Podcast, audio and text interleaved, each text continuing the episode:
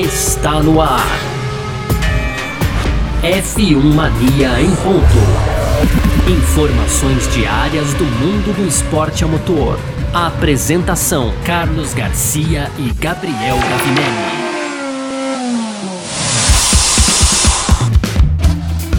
É isso! Valeu demais pela sua presença, valeu você que tá junto com a gente por aqui. Tá no ar mais uma edição do nosso podcast F1 Mania em ponta. A gente que tá sempre por aqui de segunda a sexta-feira trazendo um pouco do que tá rolando no mundo do esporte a motor.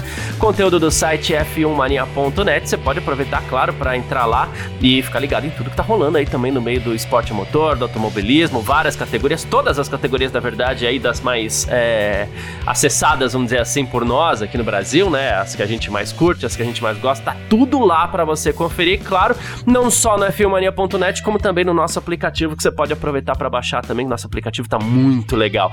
Digita lá na sua loja, na App Store, na Google Play, uh, F1 Mania que você vai ver. Daí acontecer alguma coisa, uma bomba, meu Deus, você vai receber uma notificação na hora, você vai ser o primeiro a saber aí entre a sua turma. Então, f1mania.net ou então pelo nosso aplicativo, tá certo? Então, vamos seguindo por aqui com o nosso podcast. Muito prazer. Eu sou Carlos Garcia Garcia e aqui comigo sempre ele, Gabriel Gavinelli. Fala, Gavi. Fala, Garcia. Fala, pessoal. Tudo beleza? Pois é, Garcia, hoje vamos falar aqui no primeiro bloco de GP da Holanda. Nessa semana tem a 15ª etapa da temporada. E claro, a gente vai falar de Zandvoort. Zandvoort recebe aí a Fórmula 1 pelo segundo ano seguido, depois de um longo intervalo. Então é esse o tema do nosso primeiro bloco, Garcia, porque no segundo a gente vai falar de Mercedes, Toto Wolff e da situação muito complicada, da situação muito difícil do W13 para essa temporada. Isso nas palavras do próprio Toto Wolff, Garcia. Para fechar, aquele tradicional bloco de rapidinhas, né? As rapidosas, como você bem chama, hein, Garcia? Tem aqui dizendo que o Zac Brown, né, afirmando que além do Piastra, a McLaren tem várias opções. Olha que perigo pro Piastre essa notícia, hein, Garcia? Mas Nossa. vamos lá, no final a gente fala mais dela. Tem também o Marco dizendo que não vai impedir uma transferência de Gasly para Alpine, caso isso venha acontecer. O Ed Jordan falando sobre a tentativa de visitar o Michael Schumacher e para fechar, Garcia, as chances do, do Felipe Drogovic, né, o nosso querido Drugo, conquistar o título da Fórmula 2 já nesse final de semana na Holanda. É difícil, mas pode acontecer, viu, Garcia? Boa, que legal, né, se acontecer. Mas enfim, uh, a gente vai falar sobre tudo isso e muito mais nessa edição de hoje, aqui, hoje, quarta-feira, 31 de agosto de 2022. Podcast F1 Mania em ponto, tá no ar. Podcast F1 Mania em ponto.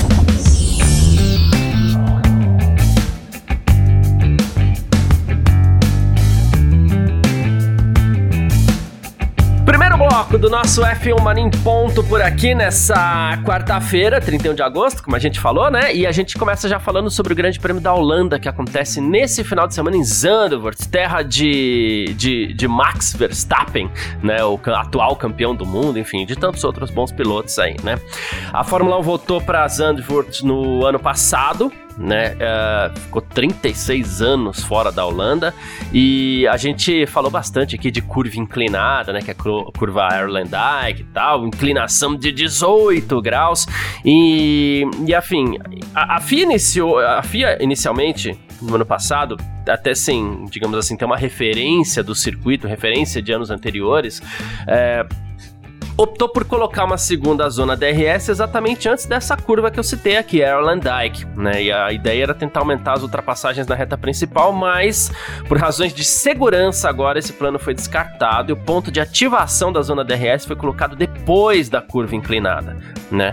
Uh, mas agora a Fórmula 1 vai dar outra chance à sua ideia inicial, né? Uh, e no treino de abertura de sexta-feira agora vai tentar melhorar as oportunidades de, de ultrapassagem. E a gente, não é que a gente reclamou, porque quando tem a ver com, com, com segurança, a gente não, não reclama, né, Gavi, em geral. Mas a gente chegou a citar aqui que no fim das contas essa mudança deixou o Grande Prêmio da Holanda do ano passado bem morninho, né? Sim, Garcia, sim, bem morninho, né? A expectativa é, com essa alteração é de que a gente tenha um pouco mais de movimento, né? De mais movimentação, ultrapassagens aí, quem sabe, nesse final de semana. A, a mudança, como você bem colocou, foi é, visando a segurança dos pilotos. Zandvoort é uma pista traiçoeira, vou usar essa palavra, né? Historicamente, é, a gente teve ali, por exemplo, é, na, eu, eu, ia confundir aqui, eu ia falar de Zolder, mas a gente já teve até algum, alguns falecimentos em Zandvoort, hein, Garcia? Uhum. Quer ver? Deixa eu colocar aqui, pilotos F1 Zandvoort, porque eu confundi aqui com um Zolder, né? Zolder, infelizmente, ali vitimou. Da Bélgica. Né, a Bélgica ali vitimou o Gilles Villeneuve. É, bom, vou ficar devendo aqui, depois eu, eu coloco lá no meu, no meu Instagram, mas tivemos sim já grandes acidentes ali em Zandvoort, até foi esse o motivo da pista ter saído durante muitos anos, ficou fora do calendário da Fórmula 1, depois retornou, retornou muito em conta do apelo do Max Verstappen, não dá para dizer que não foi isso, né, Garcia, ali a torcida é, holandesa, a gente queria queria muito uma, uma, corrida lá, fazia todo sentido também comercialmente para a Fórmula 1. E aí, por precaução, então, no ano passado a gente teve é, essa, essa alteração que nesse ano cai, então a gente deve ter mais movimentação. Olha, Garcia, é preciso, claro, manter a segurança, mas o fato é também que é preciso dar mais movimentação para esse grande prêmio da Holanda, porque acho que no ano passado arrisco dizer que talvez tenha sido a corrida mais morna da temporada, viu, Garcia? É. O Tom Bases, que é o diretor técnico da, de monopostos da FIA, diz que a, a ideia é manter o DRS antes da curva inclinada, né? É que é exatamente essa última curva do circuito, a Arlen Dyke, para melhorar um pouco as corridas. Então, assim, já tá praticamente admitindo, corrida foi ruim, né? Mas que a mente tá aberta, eles vão pedir feedback para as equipes depois do TL1, né? as equipes, inclusive, já estão passando algumas simulações também para a FIA e eles querem o feedback. E aí, se sentirem que há algum risco, mesmo que remoto para segurança, ele falou assim: aí a gente vai agir, vai mudar o DRS para depois da curva, né? Mas por enquanto a ideia é antes. E aí a gente tem o chefe da Pirelli, o Mário Isola, né, que diz que também a Pirelli está preparada para lidar com essa carga extra que vai ser gerada pelo DRS né, em Zandvoort. Né, ele falou assim: geralmente quando você abre o DRS, você transfere toda a carga, todo o peso para frente, então você carrega muito mais os pneus dianteiros em comparação com os traseiros. Né? E aí ele falou assim: ó, depois a gente vai ter que checar os dados, depois desse teste, para entender se com essa condição as rodas traseiras estão deslizando, por exemplo. Né? A gente pode ter um superaquecimento também né? Por enquanto tá um pouquinho difícil fazer uma previsão é, é, é, mais adequada ali, uma previsão mais certeira, mas é isso que se espera por enquanto, né? Não é que não é que eles não estão otimistas, né? Mas assim, eles estão querendo mexer, estão querendo movimentar, mas é, não, não tá fácil, né? Não, não tá fácil, Garcia. É, a gente tem uns problemas da, da, da Holanda, lá de Zandvoort. É, assim, primeiro que o, o, layout já não, não é aquele, digamos que aquele layout que privilegia boas disputas, né, Garcia? Uhum. Já é um layout bem travado, né? A gente tem poucos, poucas oportunidades de ultrapassagens realmente ali natural na corrida, né? Não, não fosse as zonas de DRS, isso seria muito pior. Além disso, a pista ela é estreita, Garcia. A gente sabe que os carros da Fórmula 1 estão crescendo, estão aumentando aí é. de largura a cada ano que passa, né, Garcia? E, e, esse também é um dos problemas. A pista muito estreita, dificultando as ultrapassagens. Espero, claro, que essas mudanças que a Fórmula 1 é, planeja já para esse final de semana, elas façam efeito, mas de verdade velocidade, você andando aí no, no, no F1, eu até pude correr ontem aqui, cara, é difícil demais de fazer ultrapassagem. Isso, isso no game que dá pra dar uns toques, hein, Garcia? Não tem problema, né, cara? E na vida real, né? O negócio é bem. O buraco é mais embaixo, Garcia. É verdade. O bom, a Pirelli, apesar de tudo isso, ela espera facilidade nas ultrapassagens com o novo pacote de pneus. Tá? Então a Pirelli vai de C1, C2 e C3 né? Uh, então, assim, ele, ele explicou né, qual, o porquê, inclusive, né, que ele, ele fez essa, essa escolha, o, o o Mario Isola também, da Pirelli, né? E ele falou que ele gostou, ele falou que primeiro que gostou de Zandvoort no ano passado e tudo mais, e que as, as curvas mais desafiadoras para os pneus são as curvas 3 e 14, em alta velocidade, é, muita força aplicada, né? A força centrífuga aplicada no carro por um longo período, downforce também, né? E aí ele falou que nova, eles escolheram os três compostos mais duros da gama aí, o C1, C2 e C3, né, pela quarta vez só em 2022, né? Isso só aconteceu no Bahrein, na Espanha e na Grã-Bretanha, e que a ideia é facilitar a ultrapassagem em uma pista onde foi difícil passar no ano passado. Ele falou assim: a maioria dos pilotos ano passado parou só uma vez para manter posição na pista, mas dessa vez talvez eles usem mais os pneus macios deste desta gama mais dura, né? Então eles arriscam um pouco mais e isso pode levar, quem sabe, duas paradas aí, né? Então é, é confuso explicar, mas assim, Pneus mais duros vão fazer com que os pilotos usem o pneu vermelho, o macio, que dura um pouco menos, mas que não vai derreter igual ano passado. Então pode ser que os pilotos arrisquem duas paradas, explicando melhor as palavras do, do, do Mario Weasel aí. Perfeito, Garcia, perfeito. Né? É isso, a gente tem, assim, além de tudo, né, o asfalto também de Zandvoort é, é, é duro com os pneus, né, Garcia? Uhum. É muito abrasivo, né? Além disso, você citou as duas curvas aí, a 13 e a 14, né, Garcia? A, a, a 13 e a 14, 14 né? Né? A 3, na verdade, é aquela curva que a gente tem uma inclinação ali que é muito exigente. Inclusive, é, a gente no ano passado não conseguiu descobrir qual o traçado correto dessa curva, né, Garcia? A gente começou muito por fora, né? Não é? A gente começou a sexta-feira é. com os pilotos por dentro, aí tentando fazer ali uma espécie de traçado ideal, né? Que presume-se assim, e terminamos com todo mundo correndo por fora, dada é, a, a alta degradação dos pneus ali na parte interna da curva. Então, uma curva bastante curiosa aí essa curva 13 e a curva 14 é uma curva também para a direita, então força o lado esquerdo do carro em altíssima velocidade já com o, DRA, com o DRS aberto, né? Então uhum. é isso, os pneus também, é, apesar da gama mais dura, a gente deve ter um desgaste alto de pneus, o que indica, Garcia, na minha visão também, que devem ser feitas duas paradas aí. Exatamente, é o que a gente está esperando. Inclusive, movimenta um pouco mais a corrida também, né? Lando Norris falou também sobre Zandvoort, que gostou bastante de correr lá, porque a pista parece uma montanha russa, ele falou. Né? Ele falou que teve resultados decentes nas categorias é, de acesso, inclusive em Zandvoort. Venceu duas vezes, inclusive na Fórmula 3 em 2017. E ele falou assim: Olha, eu tô animado, né? Tem uma atmosfera incrível, inclusive. E ele falou assim: que achei muito legal. Falou, eu gosto de pensar que a maior parte laranja da torcida que tá lá para apoiar a McLaren. Cada um que, que pensa o que, o que quer, né, Garcia? Vamos claro, falar a tá verdade, tá liberado, né, cara? É.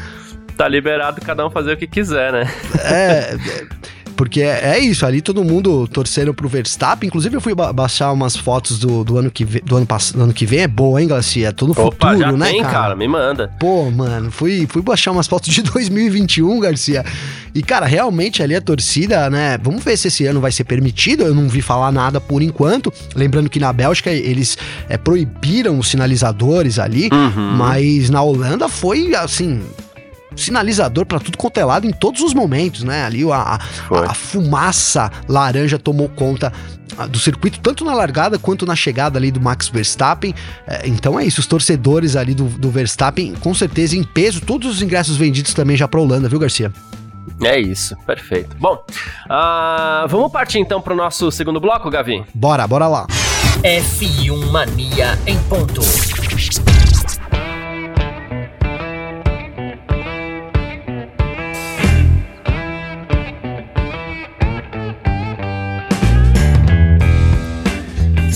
Bloco do nosso F1 Mania ponto por aqui pra gente falar de Toto Wolff, da Mercedes. Mais uma vez o assunto é a Mercedes e o seu conceito zero pod, como a gente brincou várias vezes aí, né? É, zero pod no português seria quase tipo um não pode nada, né? Mas não é bem isso. É, os side pods da Mercedes são quase que inexistentes, por isso a gente usa o, o, o Zero Pod aí. E a gente não sabe se a Mercedes vai manter esse, esse conceito pro ano que vem, né? Um conceito baseado em, em, em, em aerodinâmica espacial e tudo mais, né? O, o Toto Wolff, ele falou assim, olha... Uh, diz que a Mercedes continua sofrendo com excesso de peso, né? Precisa experimentar algumas peças, mas também tem a questão do teto orçamentário. Então a Mercedes é, não tem opção agora de entrar com um novo chassi, que acabou, não vai dar. Ia gastar muito dinheiro, não, não, não tem como, né? A gente não pode pagar por isso, ponto final, né? Mas para o ano que vem, pergunta-se muito sobre o que pode acontecer com relação ao conceito desse carro. Se vai manter, se não vai manter. Né? E ele falou assim: é uma situação muito difícil porque a gente tem um conceito de um carro e a gente não, não, não conseguiu experimentar muito esse ano por causa do limite de orçamento. Né? O que quer que a gente decida para o próximo ano vai precisar ser avaliado com cuidado, porque claramente nossos dados não estão dando os resultados e não se correlacionam com a realidade. Olha só. Rapaz. Né? É, é grave até, né? E aí ele falou que a Mercedes tem grandes oscilações de desempenho, não estão conseguindo superar isso. Ele falou assim, então nesse momento tá muito difícil tomar uma decisão para o próximo ano, seja ela qual for, né? Seja mudar drasticamente o conceito, né? É, e ele falou assim, ou é, assim, ou então a gente manter. Ele falou assim, mas independente de qualquer coisa, a gente vai dar um passo para trás, mesmo que a gente mudar completamente. Então a gente vai começar um pouco atrás em em 2023, né? E ele até brincou, ele falou assim: é, é muito difícil também explicar, porque o que é um conceito? É o chassi na forma atual? É a distribuição de peso, é onde você coloca equilíbrio mecânico aerodinâmico, conceito da categoria, da carroceria, todos esses diferentes pilares do carro.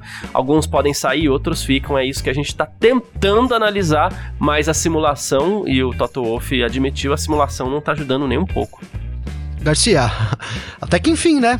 Acho que esse é o comentário. Até que enfim a Mercedes chegou a uma conclusão, digamos que palpável, né? O que porque realmente esse lance dos dados apresentarem um resultado e, e a gente vê na pista outra coisa acontecendo, estava é, evidente, porque a Mercedes insistia ali que o, o carro tinha um projeto certo e, e que estava num, num caminho de progressão e na verdade a gente viu que a última mudança principalmente ali as novas, as novas medições do porpoising, é, parece que atrapalharam mais a equipe ainda, né, Garcia? Aí a gente uhum. volta lá atrás, né? Um carro que nasceu mal, né? Um carro que nasceu mal contra, por exemplo, uma Red Bull que nasceu bem, né? Então, com, é. quando, com, quando a gente vai lapidando as regras, a gente vai, vai trazendo mais clareza, digamos assim, vai evidenciando a melhor performance, né, Garcia? Eu até acho que essa jogada de pano que o Toto Wolff coloca agora, né? Porque essa declaração do Toto Wolff é assim, é um balde de água fria nos torcedores da Mercedes que esperavam alguma coisa ainda em 2022, né, Garcia? E acho que isso fica muito claro de novo com aquela manobra do Hamilton, né? Ali para mim, eu até comentei isso no nosso parque fechado, mas eu acho que aquela manobra do Hamilton para cima do Alonso foi uma, uma, jogada de pano da, da temporada, né? Ali de toalha, né? É, jogada de toalha, desculpa, né? Arregou ali, Garcia, né? No bom sentido, viu que não tinha muito o que fazer, tava puto com o carro. O Hamilton um dia antes tinha declarado aí que realmente o W13, né, era, era ele não queria mais nem guiar, nem pensar no W13, o foco devia ser já o W14. Então, isso ficou evidente agora com as palavras do Toto Wolff, Garcia. A gente já tinha visto isso, né? A gente já tinha, a gente vem, na verdade, a gente vem acompanhando isso durante todo o ano, mas é. agora a Mercedes declara realmente que o W13 não tem solução, Garcia. Essa é a grande verdade. É, é, é, esse que é o, é o ponto que a gente, inclusive, fica espantado. Espantado, né? Com toda a capacidade que a Mercedes tem de, enfim, de fazer um, de fazer grandes carros que ela provou nos últimos anos aí, esse ano simplesmente não funcionou, né? Mas em que pese a a Mercedes tenha tido problemas, inclusive para melhorar esse carro com base no teto orçamentário, né? Ele, o Toto Wolff diz que assim, com relação à Mercedes, o teto orçamentário, no fim das contas, acabou atingindo seu objetivo, né? Ele falou assim: olha, a gente está muito acima do peso do carro, mas a gente não pode resolver, a gente está testando peças no carro para solucionar nossos outros problemas. Ele falou assim: o que se pretendia com a introdução do limite de, de custos atingiu absolutamente os seus objetivos. Ele falou assim: é o que a FIA queria, conseguir que as grandes equipes, como Red Bull, Ferrari e Mercedes, não pudessem simplesmente jogar dinheiro fora, né? É, e aí ele, ele foi um pouco nessa linha por mais que ele tenha sido prejudicado, ele tem razão, né? As equipes grandes faziam o que queriam, e talvez muito do que do sucesso da Mercedes tenha vindo daí, ó. Posso fazer o que quer, a gente tem dinheiro sobrando, a gente testa, a gente é, gasta, a gente faz tudo que a gente quiser, enquanto que outras equipes não conseguem. E nisso que a gente vê é o que? É, Red Bull nasceu bem, ok, tá lá na frente, Ferrari nasceu bem, mas não conseguiu se manter e a Alpine chegando, né, Gavin? Sim, sim, sim. E a Mercedes, né, como você disse, assim, inacreditável, né? Até inacreditável isso, mas fez um carro, é, né? Difícil, é difícil dizer isso. Minha boca não, eu quero falar, mas minha boca não fala, Garcia, sabe, cara? Porque o que a gente viu um domínio da Mercedes aí nesses últimos anos, realmente não dava para imaginar uma queda de desempenho tão brusca, mas aí é realmente explicado por esse teto orçamentário. Eu acho que as coisas estão muito relacionadas, viu, Garcia? A gente sempre colocou aqui a Mercedes como, é, olha, uma, a equipe que mais desenvolve, digamos assim, né? Que mais conseguia uhum. se recuperar né? E aí talvez é, esteja passando por isso. Tem muito dinheiro disponível, também muitos funcionários disponíveis, porque quando a gente fala é, de dinheiro, obviamente que a gente pensa só, ah, mas tem a grana ali para gastar, né, nos componentes, etc. E não é só isso, né? Tem grana para pagar mais funcionários também, né? Então, Exato. a discrepância entre, entre o corpo técnico das equipes lá do topo para as equipes do fim ela ainda é grande, mas com, com, a, com o teto orçamentário isso vem diminuindo cada vez mais. Então esse poder de se recuperar e tudo mais, que, né, aquela mágica da Mercedes, a gente vê que não é mágica, era grana, dinheiro, né, Garcia? Tem dinheiro, eu refaço, faço quantas vezes for preciso, né? Vamos fazer de novo, vamos, joga a peça fora, a gente faz de novo até ficar bom. E aí esse ano, é, isso não pode ser feito, simplesmente não pode ser feito porque há um teto a ser batido e parece que pelo menos no caso da Mercedes, né, o impacto do teto orçamentário realmente foi grande, Garcia. É. Uh, enquanto isso, o Binotto, só fazendo um comentário rapidinho aqui, porque o Binotto falou sobre isso também, ele falou que tem que melhorar a fiscalização para o futuro, porque o número de pessoas da FIA trabalhando para fiscalizar isso seria muito pequeno, o teto orçamentário, né? E aí ele falou assim que seria muito ruim se de alguma forma um campeonato fosse ditado por um regulamento financeiro e não técnico ou esportivo. Ele falou assim: eu não consigo saber o que a Red Bull tá fazendo, se eles têm um chassi mais leve ou não, mas teto orçamentário é sempre uma preocupação. E ele falou assim: regulamento financeiro pode fazer diferença entre as equipes, na maneira como interpretam e de alguma forma até executam. E a gente sabe que a gente precisa de uma FIA muito forte para garantir que estejam sendo usados adequadamente, né, o orçamento no caso. Caso contrário, os regulamentos não serão justos e equitativos. Ele falou assim, ah, ele tá ele tá incomodado porque a Red Bull vai introduzir um chassi mais leve para essa parte da temporada agora. E ele falou assim: a Ferrari nunca seria capaz de introduzir um chassi leve ou um chassi diferente ao longo de uma temporada simplesmente por causa do limite de orçamento. Eu ficaria muito surpreso se uma equipe fosse capaz de fazer isso. A fiscalização da FIA é suficiente? A FIA está comprometida com processos robustos de monitoramento e blá blá blá. Cara, é. Pô, a pergunta, né, uma, Garcia? Eu vou fazer uma. Eu vou fazer uma. eu tenho que fazer uma piada. Fazer a Ferrari. Ele falou que a Ferrari nunca seria capaz de introduzir um, um, um chassi novo, né? A Ferrari não tá, não tá sendo capaz de fazer nem estratégia para os seus pilotos, né? Então também não tem muito o que que falar, né? Então a gente acredita que a Ferrari não seria capaz. Ah, acredito, né? hein, Garcia? Não tô sendo nem capaz é... de trocar o pneu correto, colocar o pneu correto no carro, não é? É, então, cara. Então, sempre que a frase vier com a Ferrari não seria capaz de, a gente já acredita, não quer nem saber o que é, né? Ah, Enfim. É verdade, é verdade. É uma piada que é séria, né, Garcia? É uma piada séria. É uma piada que é séria. Mas ao mesmo tempo, a gente sabe também que a Ferrari gastou muito dinheiro é, trabalhando na questão da confiabilidade do seu carro, que em determinado momento passou a ser um problema muito grave. Em motor, em adaptação do carro. É, a gente não sabe o quanto a Ferrari gasta também para tentar controlar, minimizar se é que gasta o porpoising, né? É, então, assim, é difícil o Binotto falar assim: ah, a gente não seria capaz de introduzir um, um, um novo chassi. Pô, talvez você tenha gastado muito e a Red Bull tenha gastado menos. Falou-se no começo da temporada que a Red Bull ia gastar uma grana para poder também resolver problemas de confiabilidade, mas ao que tudo indica, eram problemas relativamente simples.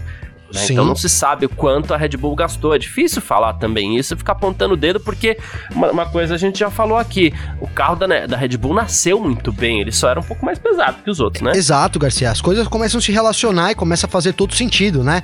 É, porque é. é isso, um carro nasceu bem. Se você nasceu bem, então a, a, a facilidade que você tem para, digamos que, manter ele na linha é muito, muito mais fácil do que do outro lado, onde você enfrentou problemas de peso, e aí eu tô falando da Ferrari, né? Enfrentou uhum. problemas de peso, enfrentou problemas de confiabilidade. Que olha, eu arrisco dizer que nesse momento da temporada, o carro menos confiável é a Ferrari. A gente não confia muito. Foi relatado problemas né, na, na, na, Bélgica, então no começo com a Haas, que usa motor Ferrari, segue tendo problemas, então alguma coisa ali realmente do motor não deu certo. E aí quando você tem que corrigir problemas, gasta-se muito, né? O, o Garcia, eu lembro, cara, que vou contar uma história rápida aqui que eu Estudei na termomecânica, para quem é de São Bernardo aqui, região, o pessoal conhece, é uma, uma escola ali que é vinculada à fábrica, né? Então tinha muitos engenheiros, a termomecânica que fabrica, é, processa cobre, entre outras coisas, Garcia. E eu estudei a vida inteira nessa escola, cara, e a gente tinha um pavilhão, né? O pavilhão 3 ali da escola, que uhum. ele batia um sol, cara, terrível, né? Terrível. O sol que batia na sala era né? Assim, não tinha como você ter aula depois das 11 horas da manhã, né, Garcia? Então o que, que eles fizeram, certo. cara? Eles precisaram replanejar, re, né, refizeram ali o, todo o projeto e construíram um telhado, então, no meio do pavilhão, Garcia. Imagina um pavilhão que um lado é todo de vidro.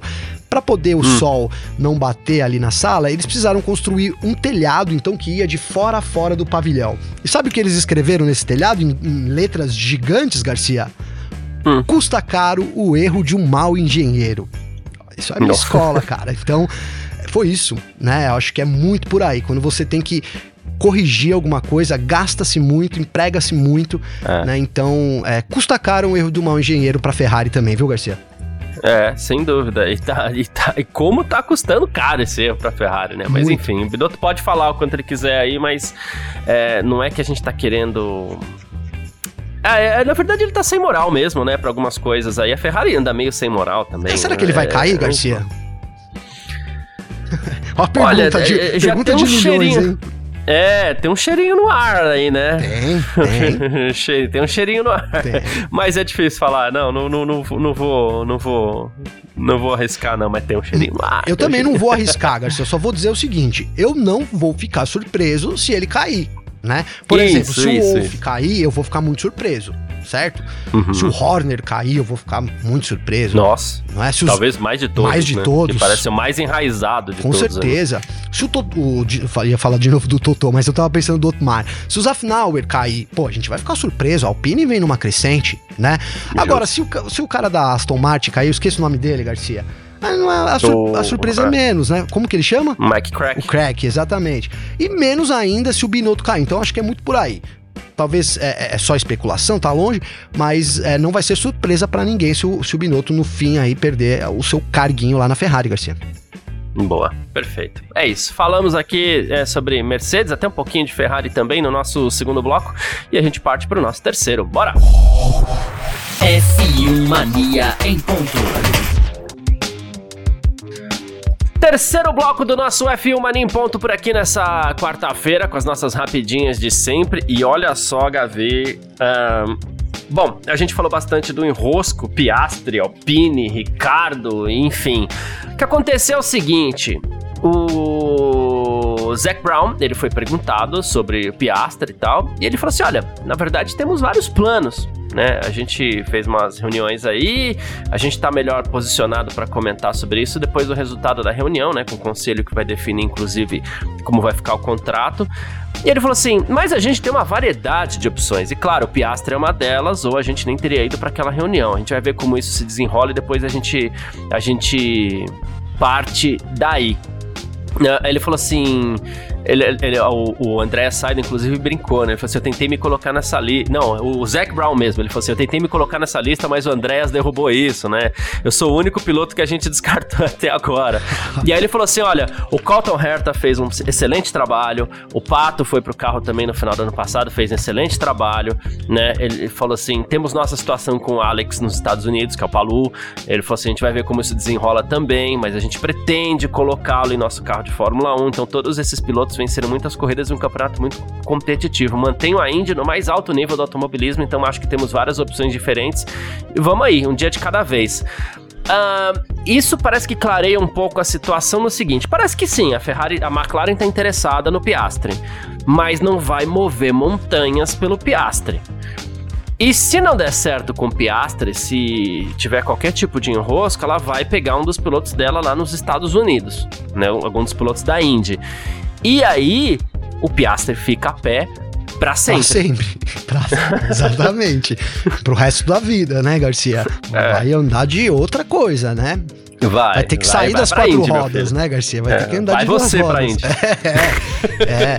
Cara, eu, eu, eu vi essa declaração do, do Brown hoje e eu fiquei assim.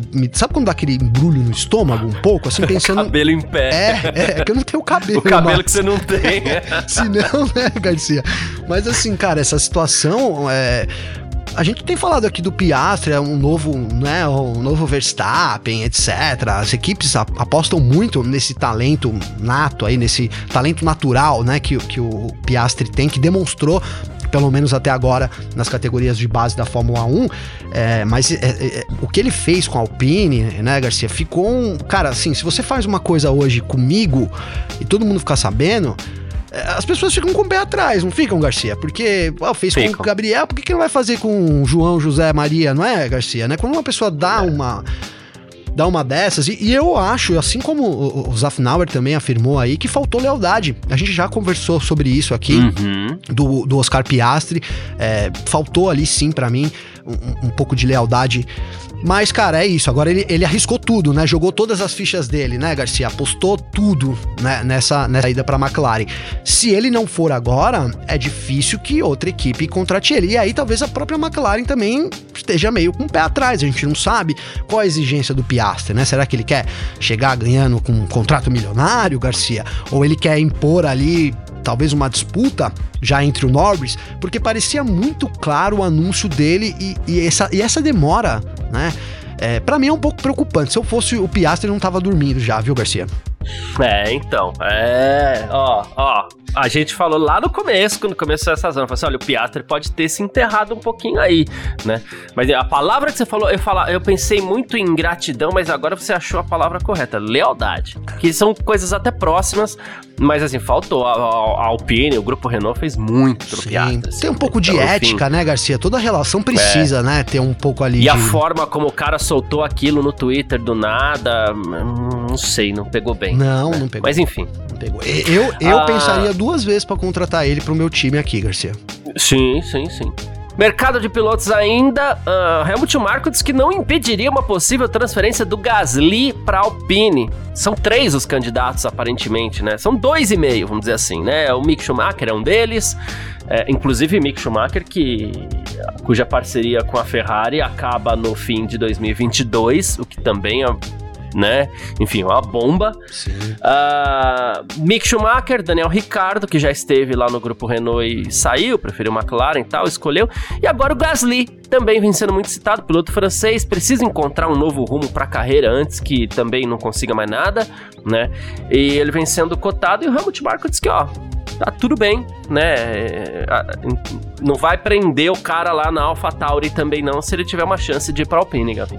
Cara, uma boa notícia pro Gasly, né? É, na verdade, a gente até meio que presumia isso. O Gasly tava procurando uma vaga, tá procurando uma vaga, né? Garcia AlphaTauri ali realmente é um carro que não, não dá condições para ele brigar, para ele mostrar o seu potencial. Eu acredito muito no potencial do Gasly, até quero essa prova, né? Quero ele num carro competitivo para ver realmente se, se é tudo isso que a gente é, imagina ou se não, né, Garcia? E agora, essa vaga na Alpine surgiu no melhor momento possível, né?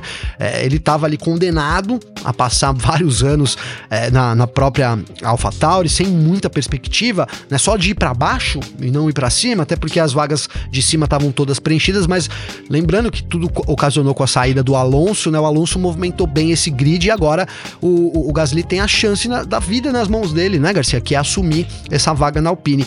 E aqui, claro que eu tô colocando a minha opinião, mas é, para mim é o que faz mais sentido nesse momento para a própria Alpine, né? Além de, você ter dois franceses na equipe, né, Garcia? Você teria dois jovens pilotos, o, os dois não são tão jovens assim, né? A experiência deles já conta muito, já dá para dizer que são pilotos experientes também, e seria uma opção muito melhor do que, por exemplo, é, o Mick Schumacher, né? Convenhamos, Garcia. Hoje a Alpine teria muito. Eu que sou fã do Mick Schumacher, né? Até fiquei muito triste com essa notícia. Talvez seja o fim dele na Fórmula 1, infelizmente, mas faz muito mais sentido empresarialmente você trazer um Gasly muito mais bem preparado do que optar aí por um Schumacher num começo de carreira bem, bem duvidoso, Garcia. É, pois é. Enfim. Uh, eu, eu acho, inclusive, que essa notícia não é muito boa e talvez não seja uma semana muito boa para Mick Schumacher, né? Porque perder o, a parceria com a Ferrari indica que ele pode ir para Renault, para Alpine. Ok, que legal.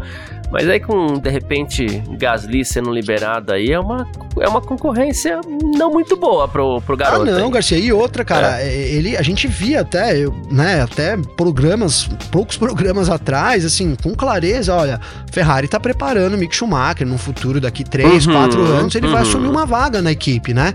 Era. Claramente desistiu. Claramente desistiu dessa ideia, né? Claramente é. desistiu. É. Ah, ele pode vir a ser piloto? Pode, mas aí é, o caminho ficou muito mais tortuoso agora, sem dúvida, Garcia. Sim. Vamos ver como é que fica o lobby do Vettel agora pra ver se dá pois é, certo. É, cara, pois é, vamos ver se o Mick vai continuar na Fórmula 1. Talvez continue, mas é, aonde? Mais para baixo, né, Garcia? Tá, porque onde tem vaga pro, pro Mick Schumacher hoje, né? A gente uhum. tem, por exemplo, ali o, o Latifi, que ainda não está confirmado, né? É uma dúvida. Vamos subir na Alfa, na Alfa Romeo. Alfa Romeo Bottas continua, o Zul deve continuar também. É, o que mais que tem? Não tem muito mais vaga pro. Não tem, não tem vaga não pro, tem, pro Mick Schumacher, né? Infelizmente. Enfim, Ed Jordan, ele deu uma entrevista ao Daily Mirror, né, é, irlandês, o Irish Daily Mirror, e ele falou sobre a tentativa de visitar Michael Schumacher. Né? Ele falou que logo em junho ali de 2014 ele foi transferido para o Hospital Universitário de Lausanne, né? E depois tratado, é, liberado para ser tratado em casa.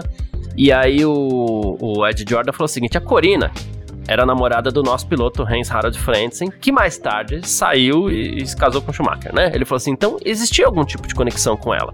Aí eu entrei em contato com a Corine e perguntei se era apropriado visitar o Schumacher e a resposta foi não, nenhuma visitação para ninguém naquele momento, exceto a família direta dele. Aí ele falou assim, no entanto, desde então, o jovem Mick Schumacher, filho de Michael, me procurou e tem sido extraordinário até hoje, né?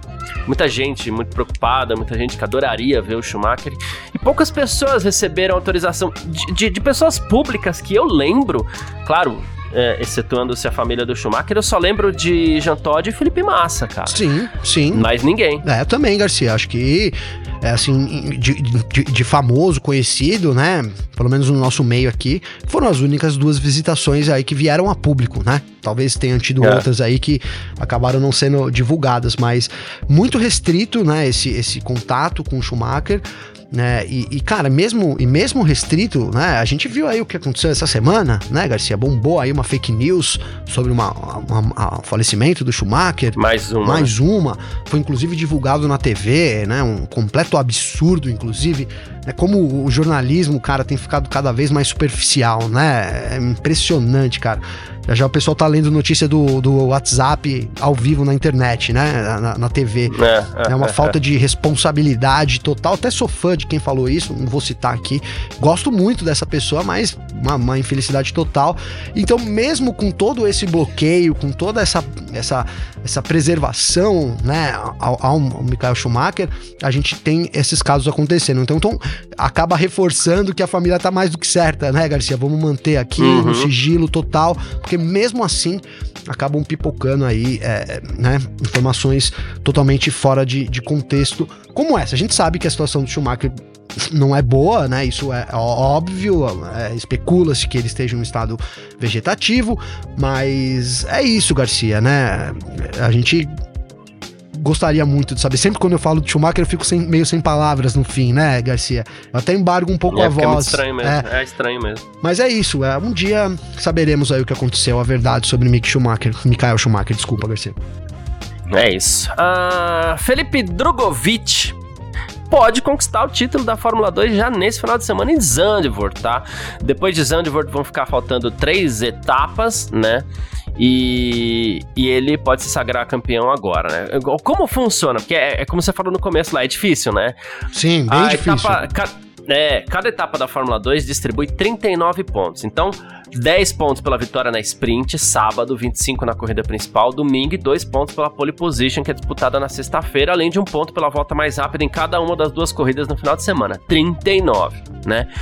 Então, faltando três etapas para o fim da temporada, são 117 pontos em disputa e ele tem uma diferença de 43 pontos pro Theo Pourchaire, ele precisaria abrir uma vantagem de 79 pontos, ou seja, ele precisaria somar 36 pontos a mais do que o Pourchaire, né? Para que o título vinha, venha em Zandvoort. De novo, difícil Demais, inclusive, né? Inclusive o, o, o Drogovic ele tem uma média de 9.31 pontos por corrida, né? Ele chegou a marcar na, no melhor fim de semana da temporada 36 pontos na etapa da Espanha, porque ele venceu as duas corridas e teve volta mais rápida na sprint também. Ele precisaria repetir isso, torcer para o Cher não pontuar, mas existiriam outros cenários possíveis. Vencer a principal, chegar em quarto na sprint, volta mais rápido nas duas e pole position. Vencer a principal, vencer a sprint, volta mais rápida em uma delas. Vencer a principal, chegar em segundo na sprint, pole position ou duas voltas mais rápidas, sem que o Purcher pontue, né? Mas a corrida principal é uma obrigação ele vencer, né? E independente de qualquer coisa, Gavi. Por mais que seja muito difícil, eu até acredito que não vá acontecer. Olha só, faltam depois mais três etapas para acabar a Fórmula 2 e a gente já tá falando em um possível título do Drogovic. Que legal, né? Sensacional, Garcia. Sensacional. É, me lembro, obviamente, passa pela minha cabeça aí aquela entrevista que a gente fez com ele na metade do ano, né, Garcia?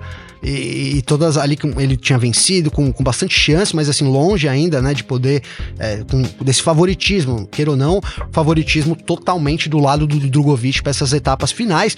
Eu também acredito, assim como você, que o título não vem agora, é muito difícil, né? Ele teria que conquistar o melhor resultado dele da, do ano, marcando de novo os 36 pontos, e aí torcer pro Porsche não pontuar, né? Se o Porsche fizesse dois pontinhos, ele ainda teria chance, é, apesar que ficaria para disputa de, de, de vitória vitórias e hoje o Drogovic tem quatro vitórias contra três do Pucher, então ainda estaria em aberto matematicamente, né? Mas é isso, Garcia. O fato é que ele chega muito bem e mais do que muito bem em termos de resultado e pontuação, ele chega muito bem preparado, né, Garcia? A, a corrida que a gente viu em Spa-Francorchamps ali, o final de semana do Drogovic em Spa-Francorchamps foi um final de semana de campeão, né? Eu vi muita gente uhum. criticando aí é, ele não ter, assim, o Jack Durham venceu a corrida, mesmo com o, o, o largando da pole, e o, o Durham tinha um carro melhor, estava muito mais rápido, né, não tinha muito porquê, pensando em tudo isso que a gente falou agora, o Drogovic arriscar, então foi, a, é, ele soube ser cerebral no momento certo, eu acho, eu coloco aquela disputa com o Durham e ele aceitando ali aquela segunda posição tranquilamente, é, assim, como mais um ponto a favor do Drogovic ao invés de contra, como eu já vi muita gente colocando aí, pô, mas perdeu a corrida, pessoal é, é, é duro na queda, né, Garcia? Né? É, ali, ali valia muito mais do que uma vitória, valia essa pontuação toda que ele abriu aí. Então achei, achei que ele foi muito cerebral na corrida e mostrou que é o mais bem preparado aí para levar esse título da Fórmula 2. É isso, perfeito, que vai deixar a gente muito feliz aí. Muito, né? muito. Enfim, é, quem quiser entrar em contato com a gente aqui sempre pode, através das nossas redes sociais pessoais. Também pode falar comigo, pode falar com o Gavi.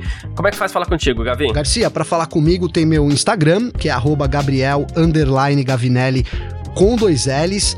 Tem também, Garcia, o meu Twitter, mas o meu Twitter tá um pouco desatualizado, mas enfim, eu, esses dias eu tenho usado mais, então vou passar de novo aqui, que é arroba G Gavinelli com dois L's. Agradeço todo mundo que mandou mensagem aí, ó, o Tigo Rocha, o Edson Carmo Silva, o Rodolfo Brilhante, o Vinícius Carvalho, a galera que tá sempre junto com a gente aqui, o Bruno César Santos também. Deixa o meu muito obrigado aí, o meu grande abraço aí ao Paulo Henrique aqui também, que trocou umas ideias aqui. Tamo junto, viu, Garcia? Boa. Uh, quem quiser entrar em contato comigo pelo Instagram, carlosgarciafm, vou dar uma mensagem do Rodrigo Alan, que mandou mensagem sexta-feira para mim aqui.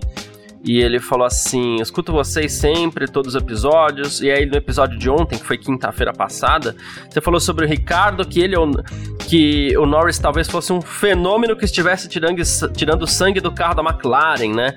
Ele falou assim: ele, na verdade, eu penso que por mais que eu seja fã do Ricardo, pois ele é uma pessoa sensacional, talvez ele não seja todo esse piloto que nós achamos, pois quando ele teve sucesso, ele estava na Red Bull, que era na época a melhor equipe do grid. Quando ele foi para equipes medianas, ele não conseguiu fazer nada. Será que o que alavancou o Ricardo não foi estar numa equipe de ponta, na melhor equipe do grid, que ofuscou é, o fato dele ser um piloto mediano? Na verdade, eu acho até que o Ricardo é um grande piloto, sim, continuo achando, né? Mas eu acho que ele passou por aquela fase também de quem uh, perdeu o timing. Tipo, não vou mais ser campeão do mundo, o cara começa a entrar numa descendente, sabe? Então. É, acho que o Ricardo passou o período dele, assim, para pensar em ser campeão do mundo. Perfeito, Garcia. Tô junto com você, cara. É, é, um grande piloto, mas né, passou a fase. Aí tem vários motivos que podem, né?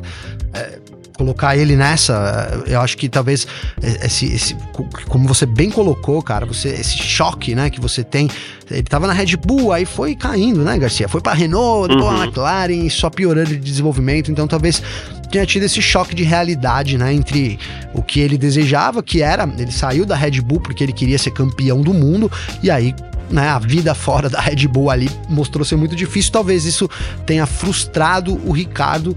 É, enfim, Garcia, ou, cara, de novo, eu acho que esse lance do Lando Norris é, assim, ele já provou que ele é um baita de um piloto, né? Só que agora ali na uhum. McLaren, uhum. a gente é, fica, fica meio difícil é, mensurar, né? Ele tem, tem apanhado aí do Leclerc, no bom sentido, do, do, do Verstappen, mas também não tem um carro. É, acho que a gente vai ter a oportunidade de tirar essa dúvida mais lá pra frente, mas eu tô junto contigo, cara. Eu acho que talvez o, o, Norris faça muita diferença pra McLaren nesse, nesse, nesse momento, Garcia. Legal. Bruno César Santos também mandou mensagem aqui, né? Assistiu o Parque Fechado nesse final de semana, depois de um tempão, né? Foi parabéns pela live, tava com saudades, vida corrida, mas consegui um tempinho. Valeu, Brunão, tamo junto. Bruno que tá sempre aí também acompanhando nossos trabalhos, valeu demais. Grande abraço, viu, Brunão? Tamo junto. Ah, bom, é isso. Valeu demais. Quem quiser também me, me seguir no Twitter lá, uh, Carlos Garcia, como eu sempre falo, um pouquinho mais fácil, né? Quem quiser, manda ver aí, tamo junto, tá bom? Vamos fazer o seguinte, muito obrigado todo mundo que acompanha a gente por aqui, valeu demais, você que acompanha até o final, você que tá sempre acompanhando aí, mandou mensagem, não mandou, não tem problema, tamo junto. E é isso. Um grande abraço para você também, Gabriel. Grande abraço, parceiro. É isso, semana de corrida. Tamo junto. O F1 Mania em ponto de volta amanhã. A gente tá aqui para conversar mais sobre os destaques da Fórmula 1 aí, Garcia. Um grande abraço, parceiro. É isso, tamo sempre junto. Tchau. Informações diárias do mundo do esporte a motor. Podcast F1 Mania em ponto.